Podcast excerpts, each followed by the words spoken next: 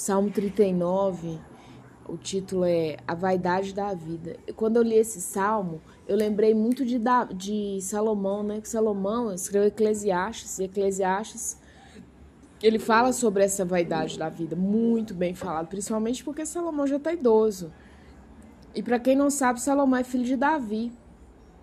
Eu quero te dizer uma coisa, Samaritana: seu filho, sua filha, eles vão refletir muito mais aquilo que eles perceberam das suas atitudes, das suas ações, do que o que você disse. E você assiste um, um, um filme, perdão, que se chama A Árvore da Vida. Talvez você tenha que assistir umas duas vezes para você entender. Eu tive que assistir duas vezes. Mas ele é muito interessante. Muito interessante. Às vezes você já morreu, seu filho já é um idoso e tá ali os seus reflexos, bons e ruins. Muitas vezes os filhos lutam para sair de tudo isso. Que nós armamos não é um berço, uma cama segura. Muitas vezes armamos armadilhas para os nossos filhos. Depois fica difícil para eles saírem.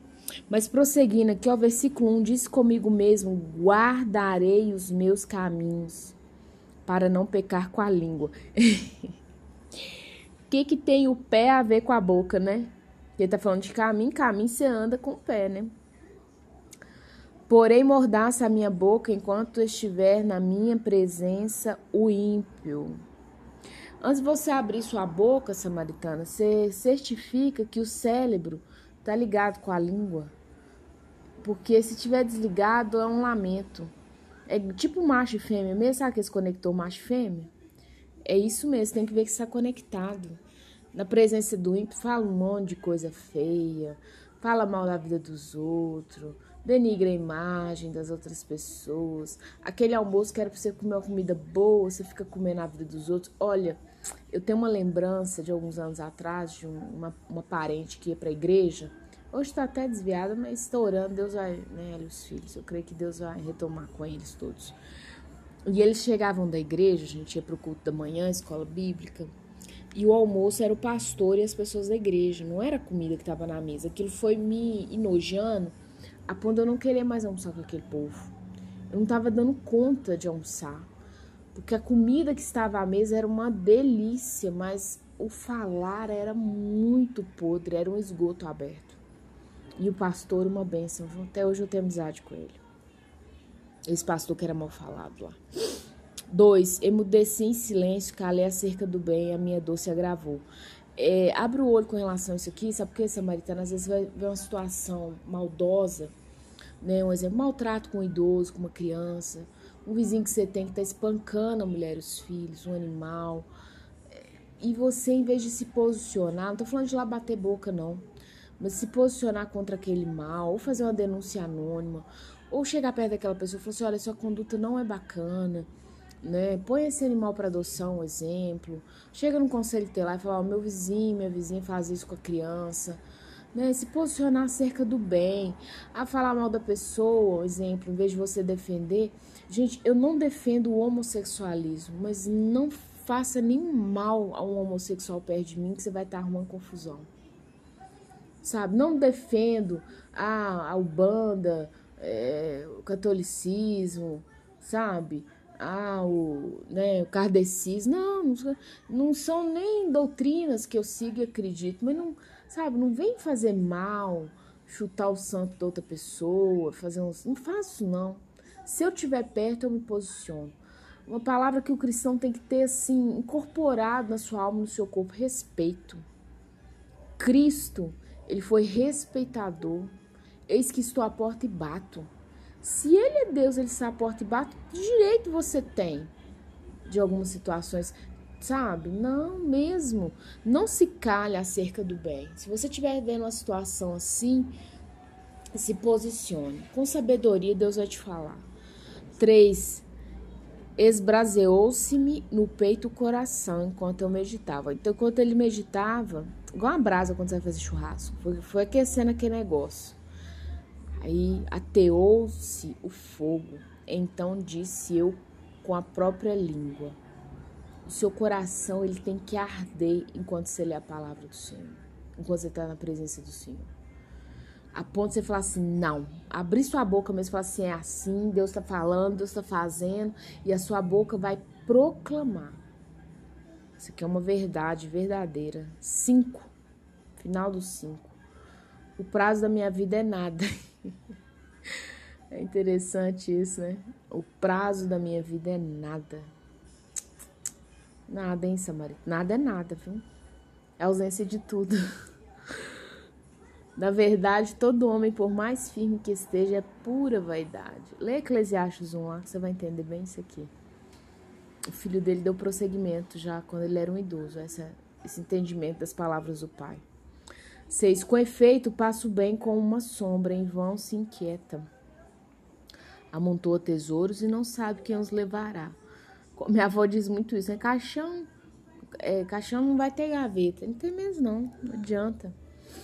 Você fica inquieta, inquieta, inquieta, inquieta, inquieta, inquieta, inquieta. Já te falei. Lê lá Hebreus 1, 13. Esses dias eu tô batucando essa tecla. Assenta-te à direita do Senhor. Às vezes, samaritana, a gente fica muito. Não tô falando de preocupação, não. Eu tenho minhas preocupações. Ih, são muitas. Tem noite que eu durmo tarde e acordo cedo pensando nesse negócio. Mas você ficar inquieta, inquieta, inquieta, inquieta, inquieta. A gente lê outro dia no Salmo e ó, o justo não mendigará o pão. Você não vai. Não vai. É, é, é, Paulo, Paulo ele tá numa viagem missionária samaritana. E o navio balança para lá, balança para tem Atos. Procura lá que você vai achar. E o navio balança, balança, balança, balança, balança. Paulo vai orar. E Deus fala: ninguém vai se perder. Só não descer do navio que ninguém vai morrer. Oi, gente. Você imagina Paulo dando essa informação pro capitão do navio? Nós estamos sendo chacoalhados, quase virados de cabeça para baixo. Mas você fica firme, fala com o povo para ninguém sair daqui de dentro. Que quem ficar aqui vai sobreviver. Porque nós temos exatamente o entendimento contrário. Ó, o navio tá balançando, igual você vê aquele filme Titanic ou filmes de desastre marítimo. Primeira coisa que a pessoa faz é o que? Pular.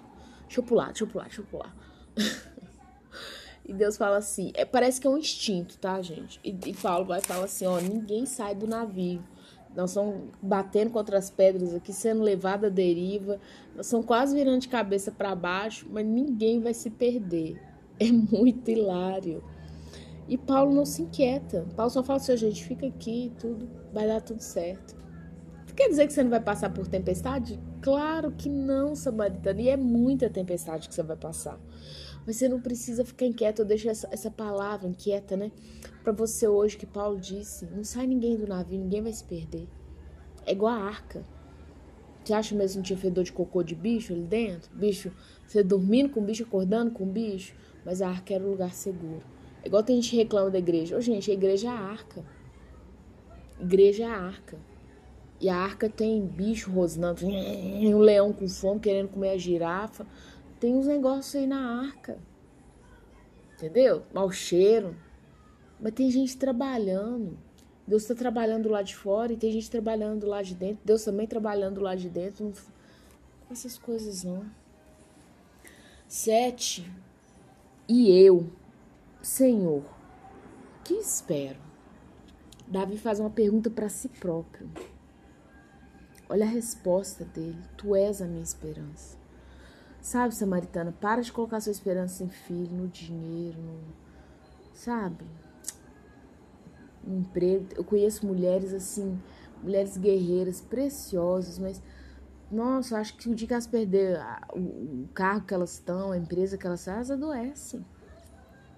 Outro dia eu vi uma colunista do jornal Tempo, não vou falar nome aqui não, é, ela escreveu assim: trabalho em primeiro lugar. E a foto dela é ela e o filhinho, sabe?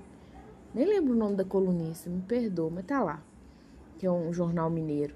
Aí eu observei a foto dela com aquela criancinha. Ah, o trabalho em primeiro lugar. Falei, tá errado, ela não entendeu nada. E fazendo a coluna dessa no jornal de boa circulação aqui no estado mineiro? Tá errado. Trabalho nunca. Nu, até eu acho que tem empresa que eu nunca entrei por isso. Qual a sua prioridade? Meus filhos, acabou. Minha prioridade são eles. Não mais filho menor de idade. Sua, prioridade são eles. E aí você vai fazer o melhor pelo seu ambiente de trabalho? Claro, samaritana, óbvio. Você, tá, você paga para trabalhar, você não é paga para ficar ali no WhatsApp, olhando paisagem. Mas um filho seu adoeceu, precisou de você, não pensa duas vezes não, filha. Né? Oito, livra-me de todas as minhas iniquidades. Não me faça opróbrio do insensato. O opróbrio, gente, é grande desonra pública, tá?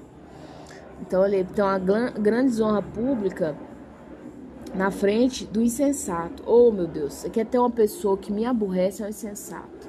A pessoa faz pergunta fora da hora, fala tem totalmente desconexo.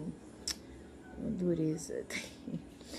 Um, um, o pai da 03 é uma luta. Fala umas coisas comigo que eu faço que tá lá no versículo, tu coloca mordaça na minha boca, fica caladinha. Mas outro dia eu veio falar uma coisa e falei, ah, não, não quero saber. Não quero saber. Porque você corre o risco de brigar, discutir. Então, se você sabe, você fica lá, não quero saber. Nove, emudeço, não abra os lábios, porque tu fizeste isso. Ah, ele falando aqui, ó, porque Deus fez isso. Deus não só fez a obra, mas Deus entendeu que precisava ajudar ele a fechar a boca. Quando você sentir que sozinha você não dá conta, você pede a Deus que te ajuda. Versículo 12. Ouve, Senhor, a minha oração, escuta-me quando grito por socorro. Não te emudeça a vista das minhas lágrimas, porque sou forasteiro à tua presença, peregrino como os meus pais foram. Justamente porque o que ele fala aqui, ó, no 5 o prazo da minha vida é nada. E na verdade você sabe que você é peregrino e forasteiro aqui na Terra, né? Quantas já pessoas já passaram antes de você e vão passar depois de você? Para com essa bobagem achar que a Terra é sua. Tem os grandões aí na política, no, né, no mundo dos negócios, que acham que eles perduram para sempre, tem um império. É o faraó, gente, o que, que é o Egito hoje, tá? Um beijo grande, fica com Deus aí, samaritano.